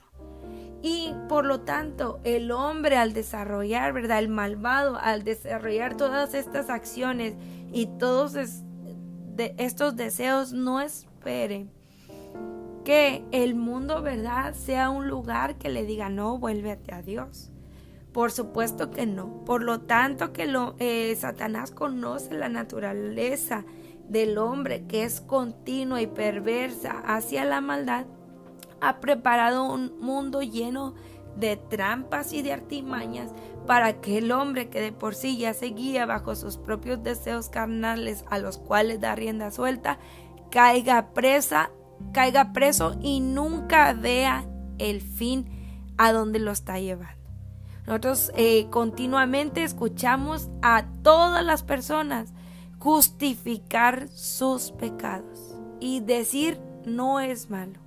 No es malo esto, no es malo lo otro, no me va a pasar nada. Los vemos obstinados en su en su en su maldad, en su pecado, en su necedad. Amén.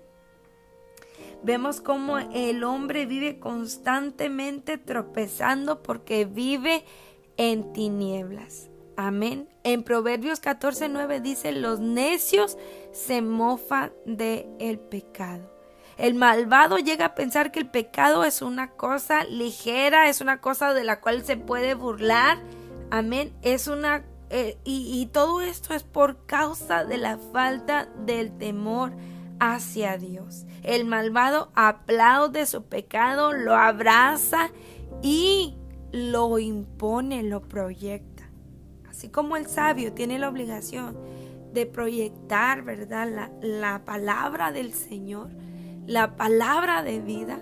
Así está el malvado eh, dedicado, verdaderamente dedicado a esparcir la maldad. Y poco a poco vamos a ir detallando de cómo es que lo hace. Eh, para el malvado le es fácil deslindarse de cualquier responsabilidad por todas sus acciones. Y cuando hay una calamidad, y cuando hay una catástrofe, y cuando hay cosas a consecuencia de sus pecados, lo primero que le gusta hacer es culpar a Dios de ello. Cuando ha sido Él el único responsable de la maldad que hay aquí Ah, en, la vida humana de la, de la maldad que está viviendo, de la consecuencia de su pecado, en contribución de que hay un enemigo devorador y destructor acampando y acechando y trabajando a, a marchas forzadas por su destrucción. Estamos hablando del malvado, aquel que decide ignorar a Dios, que sabe que hay y que decide despreciar al Señor. Amén. Profesando ser sabios, se hicieron necios. El malvado, profesando ser sabio, se hizo necio. La humanidad, cuando yo digo el hombre, no me refiero solo al, género masculino, sino hombre y mujer. Al, al profesar ser sabio, se hizo necio. Entonces nos continúa diciendo en los versículos más adelante, por lo cual también Dios los entregó a la inmundicia en las concupiscencias de sus corazones, de modo que deshonraron entre sí sus propios cuerpos, ya que cambiaron la verdad de Dios por la mentira, honrando y dando culto a las criaturas antes que al Creador, el cual es bendito por los siglos. Amén. Romanos 1, 24 y 25. Cuando Él nos dice ahí la expresión, Dios los entregó, es la aplicación del juicio de Dios. No es que Dios los lleve de la mano, no. Dios les quita el freno que hay que les impida seguir en su perdición. El hombre es quien toma el primer paso al ignorar a Dios y al envanecerse queriendo ser sabio, convirtiéndose en necio. No le gusta tomar en cuenta a Dios. No voltean a Dios para arrepentirse, sí voltean para acusarlo de las consecuencias de su propio desvío, pero no voltean para arrepentirse. Voltean y le preguntan y le reclaman, ¿por qué el hambre? ¿Por qué la guerra? ¿Por qué la enfermedad? ¿Por qué los abandonos? ha sido el mismo hombre quien ha ocasionado todas estas cosas, dándole libertad, dándole rienda suelta a su razonamiento, a sus filosofías, creando leyes que los amparen de sus conductas. Voltean a Dios a acusarlo. Voltean a los que deciden vivir bajo la luz y les exigen respuestas para corregir las acciones que el hombre ha venido arrastrando a través de los años. ¿Por qué? Por ignorar a Dios y darle rienda suelta a su deseo. No nos hemos encontrado nosotros, hombres y mujeres cegados, que dicen, yo no, yo me, que incluso dicen, el, el hombre siempre dice, cree tener el poder de todo y dice, yo Puedo dejar de hacer esto cuando yo quiera. Me puedo dejar de drogar. Puedo dejar de fumar. Puedo dejar de tomar. Puedo dejar de ser infiel. Puedo cuando yo quiera. Vemos que abre puertas que no puede cerrar. Nunca piensa en el fin que le espera. El drogadicto nunca piensa que va a morir de una sobredosis. Y si lo piensa, no lo ve como una realidad, se le hace muy a la ligera el alcohólico, el adúltero piensa que puede esconderse de Dios, de su familia y del mundo. Nunca piensa que le va a, nunca piensa que las consecuencias de sus acciones lo van a alcanzar. El hombre nunca piensa en el fin que le espera. Le gusta vivir el momento presente de sus pasiones. ¿Por qué? Porque ha decidido rechazar a Dios. Está en una tremenda ceguera. No es que le tapen los ojos, es que no quiere mirar. No es que no les hable, no es que no le llegue la palabra, es que no quieren oír.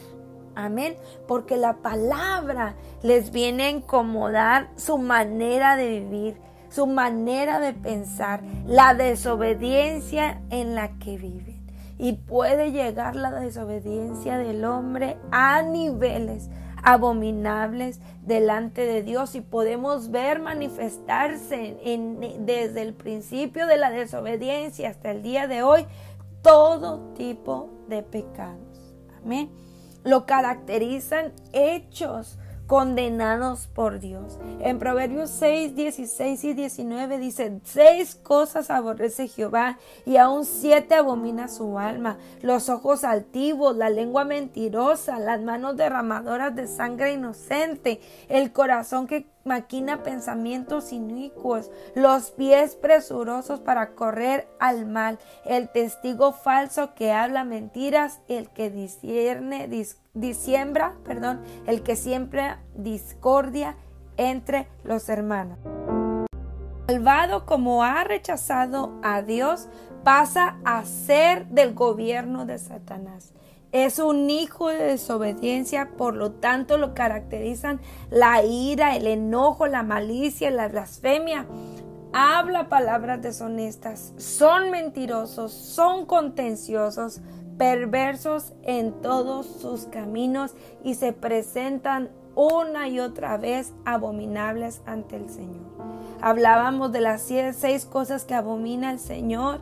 Hablábamos ya de la altivez del hombre, de los ojos altivos, de la lengua mentirosa. Hablamos de las manos derramadoras de sangre inocente. Amén manos que dicen, eh, que deciden a quién quitarle la vida, que se cree el hombre capaz de decidir tomar la vida de otro mediante las guerras, mediante el homicidio, mediante el aborto, su propia vida. Se ha puesto él como regulador. Está totalmente descarriado. Pablo nos dice en Timoteo, Pablo nos dice en la carta de Timoteo, dice, también debes saber esto que los postreros días vendrán tiempos peligrosos, porque habrá hombres amadores de sí mismos, ávaros, vanagloriosos, soberbios, blasfemos, desobedientes a los padres, ingratos, impíos, sin afecto natural implacables, calumniadores, intemperantes, crueles, aborrecedores de lo bueno, traidores, impetuosos, infatuados, amadores de los deleites más que de Dios.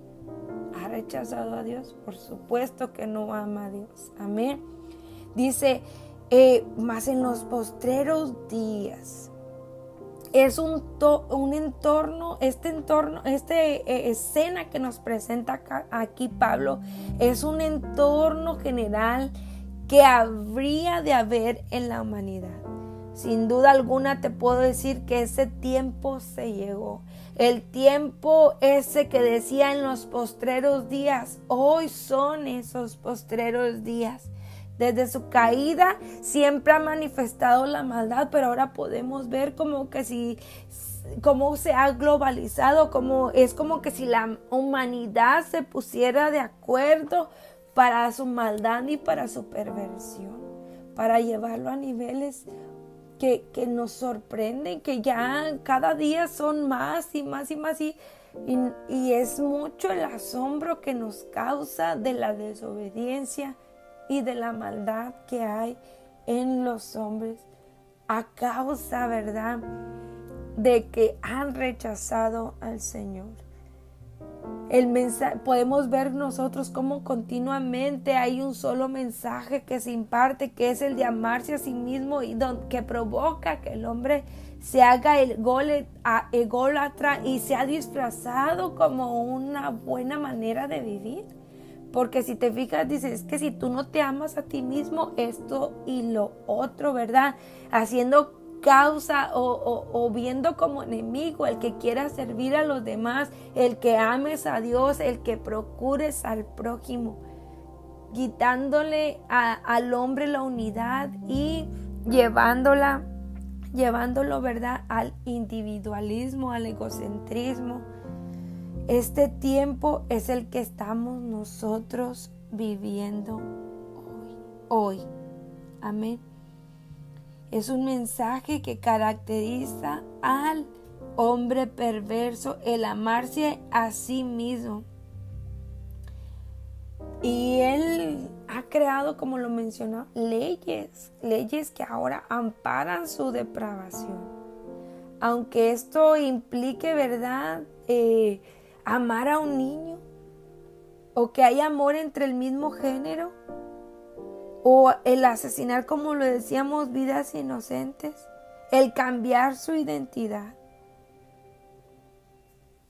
Otra vez vuelvo a repetir, se ama a sí mismo, se convierte en avaro, vanaglorioso, soberbio, blasfemo, desobediente, ingrato, impío, sin afecto natural, es implacable implacable, intemperantes. Y todos estos eh, palabras que nos aquí, aquí nos describe Pablo son acciones que hoy, hoy en día caracterizan nuestros tiempos. ¿Y quién se hace responsable? ¿Quién se hace responsable de la esclavitud, del hambre? ¿Quién se hace responsable de la prostitución, de la venta de los órganos, del mercado negro? ¿Quién se hace responsable? ¿Quién se hace responsable de los homicidios, de los conflictos armados? ¿Quién se hace responsable de las guerras, de las pérdidas humanas? Por causa de poder y de avaricia? ¿Quién se hace responsable de los hechos terroristas? ¿Quién se hace responsable de las enfermedades que ha provocado la concupiscencia del mismo hombre? ¿Quién se hace responsable del SIDA? ¿Quién se hace responsable del cáncer? ¿Quién se hace responsable del papiloma humano? ¿Quién se hace responsable de ahora la fiebre esta del mono? ¿Quién se hace responsable? Nadie, porque el hombre es malvado, es superficial, es falso. No se hace responsable absolutamente de nada. En cambio, si está listo para poseer más, para tener más poder, si está listo para señalar, para voltear a ver a aquellos y exigirles a los que sí han venido a la luz. Está encerrado en su vanagloria y nadie importa más que él le da culto a la naturaleza, le da culto a las... decide honrar a una hormiga antes que al Señor, deciden honrar a otro hombre, a una celebridad, son devotos a ellos, incluso entregan hasta su vida por otro ser igual de corrupto que ellos. Amén. Están sin afecto natural, un abandono, un desprecio por la vida de otro ser humano, una alma quebrada y sin conciencia. Acabamos de vivir hace unos días una tragedia espantosa, la número 22 en el año 2022 que estamos viviendo aquí en los Estados Unidos. Un tiroteo que dejó muertes, dolor y destrucción en una escuela de pequeños niños inocentes, de una alma quebrada por el pecado, por el abuso, que no justifica sus acciones. Esa es la consecuencia. Ahorita hay muchas preguntas en el aire. ¿A quién le vamos a echar la culpa? ¿El gobierno? ¿La policía? ¿Quién fue quien actuó mal? La respuesta es una. El hombre se ha alejado de Dios y lo ha, lo ha sacado de todas las áreas posibles. Estas son las consecuencias de vivir apartado de Dios, es decir, que tiene, qué culpa tienen la vida de inocentes. Ellos no eran culpables, no eran. El desvío, el desvío del hombre, alejarse de Dios, es el verdadero culpable y el enemigo que tiene ha gobernado este mundo y equipado para, para que la destrucción del mismo se dé. Nuestro corazón se une con las personas que ahorita están llorando y que están sufriendo y que están en agonía porque esos pequeños bebés, porque esas a personas que perdieron la vida este día no están ya con ellos y la manera en cómo se fueron. El hombre ha abandonado a Dios y sus preceptos. Le dio una renda suelta a su razonamiento. Piensa en el mal en todo tiempo se ve a sí mismo como lo más poderoso, dejó de reconocer al Señor, dejó, de ver que Él es creación y no creador.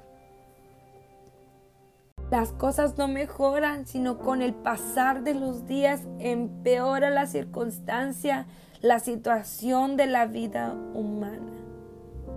Vamos porque el Señor traiga alivio, traiga fortaleza, traiga paz a estas vidas que hoy lloran y nosotros que hoy nos ponemos en empatía con ellos en su sufrimiento. Amén. Oremos, hermanos, vayamos una milla más para orar, para interceder, para impedir que nuestros hijos se destruyan a tal grado que provoquen la destrucción de otros. Oramos, oremos por protección, por, por guianza, instruyamos a nuestros niños en la verdad, en reconocer el camino, instruyamos a nuestros niños para que ellos sean portadores de la luz en donde quiera que ellos estén. Y cuando vean un niño como las características que este joven presentaba cuando era niño, ellos compartan de la luz y del amor de Cristo para estos niños que no viven la misma bendición de ser hijos de cristianos. Oramos que el Señor traiga confort para estos padres y estas madres que yo no me puedo poner ni siquiera puedo imaginar este estar viviendo una situación similar. El Señor les bendiga y les fortalezca. Esto es lo que ha provocado el enemigo de nuestras almas y el camino del, mal, del malvado. Así como el sabio tiene su destino, así el insensato, el impío tiene su destino. Amén. Fue desterrado desde el tiempo en que desobedeció a Dios desde el huerto del Edén y transita por un camino de maldad que lo dirige hacia el camino de muerte, como leímos. Hay hay camino que al hombre le parece recto, pero su fin es de muerte. Amén. Dice al final en el capítulo 1 de Romanos que estábamos abordando en el versículo 32, quienes habiendo entendido el juicio de Dios que los que practican tales cosas son dignos de muerte, no solo las hacen, sino que también se complacen con los que las practican. El hombre malvado ignora las alarmas que hay en la conciencia que le dicen que su camino lo está llevando en contra de Dios, ignora todas estas advertencias al grado que deja de escucharlas y empieza a vivir en una completa rebelión constante, complaciéndose a sí mismo, olvidándose del juicio que le traerá el camino que está llevando. Dice Proverbios 4, 14, 17, no entres por la vereda de los impíos ni vayas por el camino de los malos. Luego continúa diciendo, porque no duermen ellos si no han hecho el mal y pierden el sueño si no han hecho caer alguno, porque comen pan de maldad y beben vino de robos. La senda de los impíos es una vida irregular, es una vida pecaminosa, está llena de actos de transgresión, de pecados voluntarios que solo le amontonan arriba de su cabeza condenación. Son capaces de sacrificar. Mira hermano, en, en la actualidad, tú que me oyes, debes de conocer que mientras tú duermes hay quienes se han entregado por completo a la maldad y sacrifican todo, la vida, la fuerza, el dinero, la libertad, la dignidad para hacer el mal y no descansan hasta hacer caer a alguien. Tienes que entender, tú que me escuchas y estás practicando todas estas cosas, que estás viviendo una vida en tinieblas y en oscuridad y no estás viendo a dónde te está llevando, que es una muerte espiritual hacia la condenación, porque todas las cosas que estás practicando son abominables ante Dios y no esperes que puedas escapar del juicio de Dios. A la humanidad le gusta escuchar de la misericordia y el amor de Dios. Y le dan un amplio ámbito de aceptación bajo su propia opinión. Y se oponen rotundamente a que Dios pueda airarse, a que Dios pueda manifestar su ira.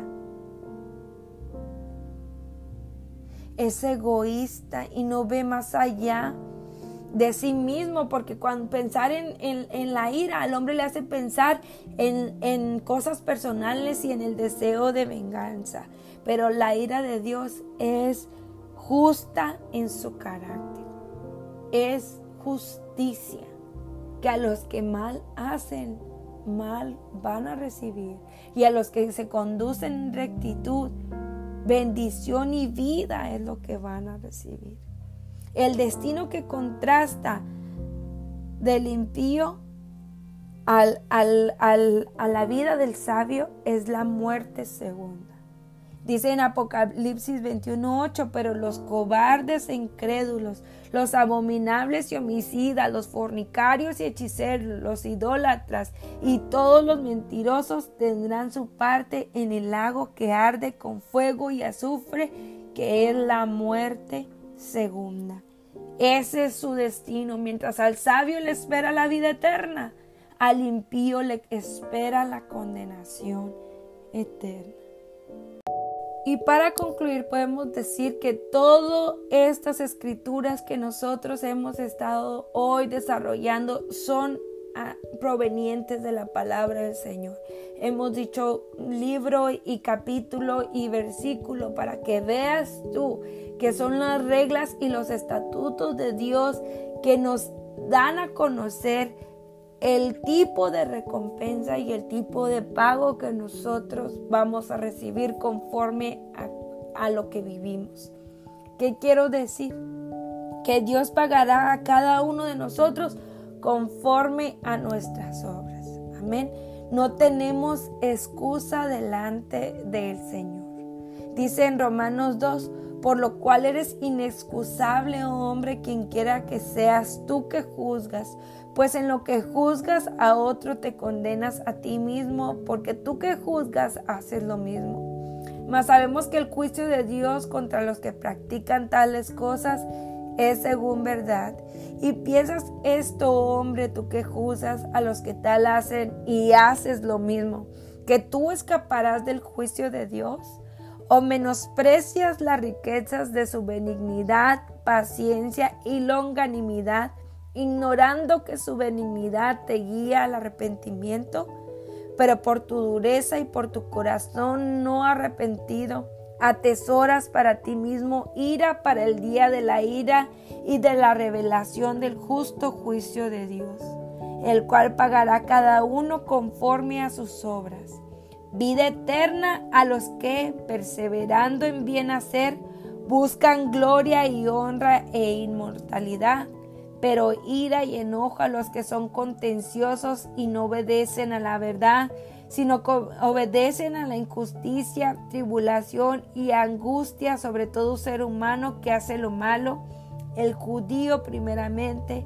y también el griego como nos menciona Salomón en Proverbios y como nos menciona también en Eclesiastés. Todo llegará a su tiempo y todo tiene su tiempo. Como ya lo dijimos, hay un tiempo para el juicio de Dios. Esta escritura es la que nos viene a medir, es la que nos viene a juzgar, es la que nos viene a poder en balanza. No soy yo como carne juzgándote a ti mismo, es la escritura y es la palabra del Señor. Número dos, si escuchas hoy su voz, no endurezcas tu corazón. Busca al Señor mientras pueda ser hallado. Él te está llamando a que te alinees en su palabra. Si has sido bautizado en el nombre del Señor Jesucristo, deja de vivir una vida cristiana conforme a tu propia prudencia, conforme a tu propio concepto. Amén. Empieza a vivir la vida, la, la vida justa y verdadera que el Señor nos demanda por medio de su palabra. Recuerda que este bocado que el Señor eh, eh, está expresando por um, hoy por medio de nuestros labios viene a ser primero una espada que traspasa mi corazón primeramente antes de transmitirlo. Así es que hermano, hermana, audiencia, no te enojes conmigo. A mí el Señor también me está purificando por medio de esta palabra.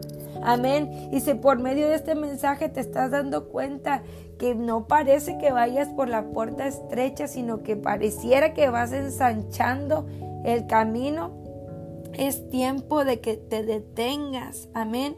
El Señor te está trayendo luz para mostrarte el fin a donde te están llevando tus pasos. No vayas por esta vida cómoda mostrándote como que si nada va a acontecer a la manera en que tú te estás conduciendo. No puedes diluir el Evangelio, no puedes cambiar la escritura. Amén. Por si lo contrario, estás viendo que los pasos, los que tú estás llevando, eh, son los pasos del malvado, los pasos del impío. Recuerda, Dios muestra su amor para con nosotros en que siendo aún pecadores, Cristo murió por nosotros. Dios nos ama tanto y te ama tanto que vino y se ofrendó por ti y por mí para que pudiéramos ser salvos. Para que, para que nos arrepintamos de la vida que llevamos, para que podamos lograr que, para, para que permitamos que Él cambie nuestro destino. Él nos ofrece una eternidad a cara a cara, a cara con Él. Recuerda, sé consciente, la vida del ser humano es como la de la hierba. Un día es verde y al siguiente se ha marchitado y se ha secado y junto con ella se extinguirá la oportunidad y la posibilidad de poder alcanzar la vida eterna con el Señor y lo único que vas a, a cosechar es la calamidad para la vida eterna para la condenación, para el lugar donde tu alma va a morar por siempre. Los, los días que el Señor nos presta aquí en la tierra son maravillosos. Y sin Él no hay esperanza. Hay vacío y muerte espiritual. Así es que el Señor te ofrece que vengas hoy, que aceptes su perdón para que Él pueda borrar la lista de crímenes que has venido acumulando, para darte libertad del pecado, para darte una vida nueva y preciosa, para, para darte la oportunidad de la vida eterna. Nosotros, los que hemos venido al Señor, no tenemos miedo en la transición porque nos espera la vida con el Señor por siempre y para siempre. Estos son dos, estas son las vidas en contraste con los destinos contrastantes que tanto nos habla Salomón por medio de todos los proverbios. Te invito a que los leas, a que los apropies, a que los hagas tuyos y que escuches esta palabra y examines tu sendero. ¿Es como la luz de la aurora o es el camino recto que te está llevando a la muerte según, según ah, los deseos de tu corazón y no la palabra de verdad que es la escritura? Ven al Señor hoy. Sigue escuchando Jesucristo Pan y Vida. Sigue compartiendo sus mensajes. Sigue conectándote a las tradiciones de Déboras modernas Permite que el Señor siga completando el trabajo en tu vida. Congrégate en tu iglesia. Arrodíllate en este momento al Señor. Ponte a cuentas con Él. Y fíjate, fíjate hacia dónde están llevando tus pasos de modo que puedas cambiar de dirección. Eh, ahora, que todavía puedes. El Señor Jesucristo les bendiga mi nombre es la hermana Paloma Viera. Les amo en el, en el amor de nuestro Señor Jesucristo. Que el Señor les bendiga, mis hermanos y querida audiencia que nos escucha. El Señor les bendiga.